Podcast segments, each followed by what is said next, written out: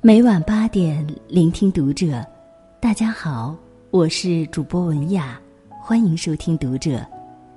今天要和大家分享的文章来自作者苏欣。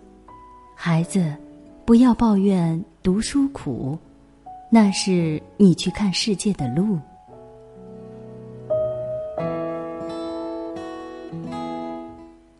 夜醒来，发现女儿卧室的灯还亮着。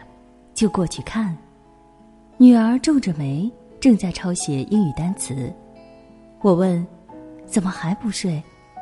女儿气哼哼地说：“我今天听写错了几个英语单词，老师让每个词抄写一百遍，还有两百个就抄完了。”我问：“怎么还错了呢？”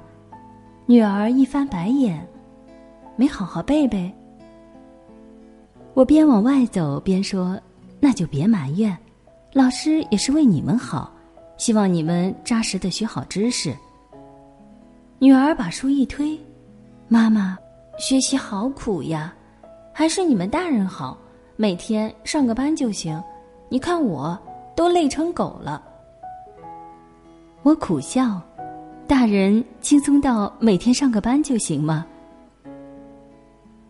前几天，我一个表弟有事来找我，脸上大写着一个沮丧。他在一家私企打工，干了六七年了，收入还算凑合。可去年有一段时间，他们工厂效益不好，老板说工资暂时按百分之六十开，等效益好了再补上。工人们也没啥意见，既然在一条船上，就得同舟共济吧。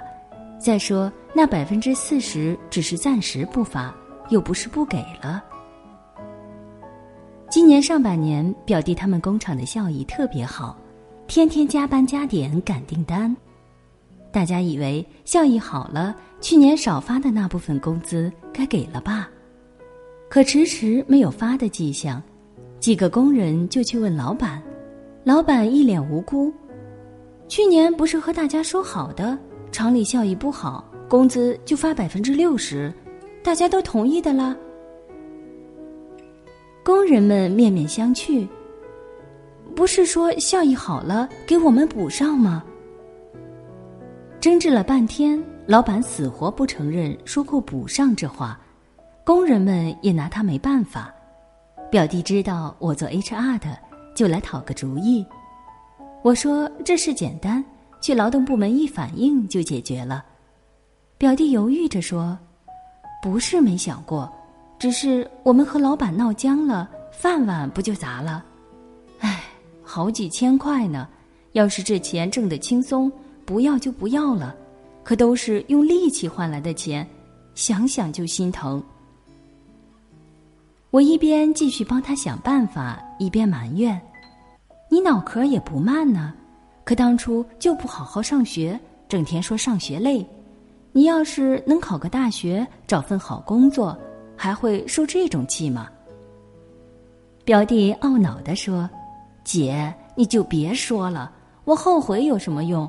那会儿我竟跟张东打游戏了。”我哼了一声：“张东，人家是拼爹的好不好？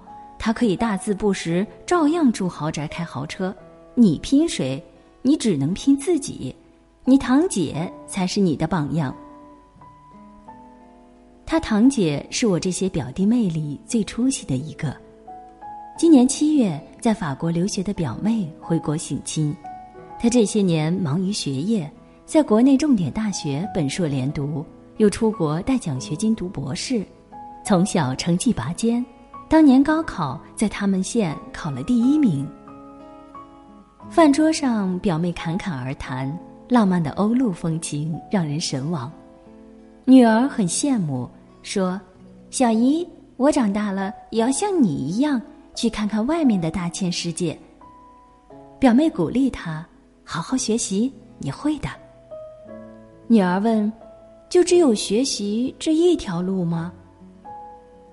表妹沉吟了一下：“对于那些某二代、某三代来说。”他们通往世界的路有很多条，学习只是其中的一条。但对于我来说，考学可以说是唯一道路。我的父母都是务农的，他们去过最远的地方就是县城。每次我妈妈说起县城，就特别兴奋，说那里好大啊，人好多呀，东西好贵呀，我都有想哭的冲动。我从小眼见父母的辛劳，就立志要通过自己努力，让他们将来可以改变一下生存状态，享受一下生活。女儿好奇的问了她最关心的问题：“小姨，你那么努力，不累吗？”表妹笑了：“累呀，可是如果你把学习当成一件有趣的事做，开始的时候你觉得很累，可当你一次次踮起脚尖超越了自己，获得了更多的知识和突破之后，你会感觉越来越轻松，越来越快乐。”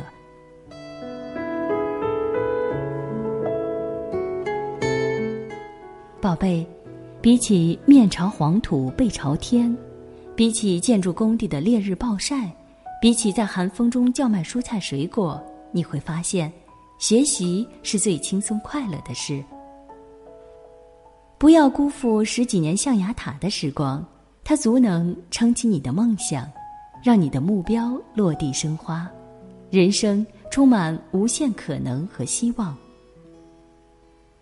女儿陷入沉思状。是的，孩子，我也知道你学习苦，也不要求你成为第一，但你要在该努力的年龄不惜余力。如果在最该努力的年纪选择了庸碌无为，却借口平凡可贵，我敢保证，将来你会非常后悔，却无法言说。孩子。不要抱怨读书苦，那是你通向世界的路。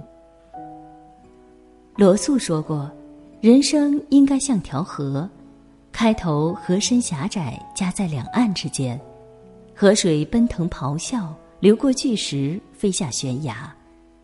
后来河面逐渐展宽，两岸离得越来越远，河水也流得较为平缓，最后流进大海，与海水。浑然一体。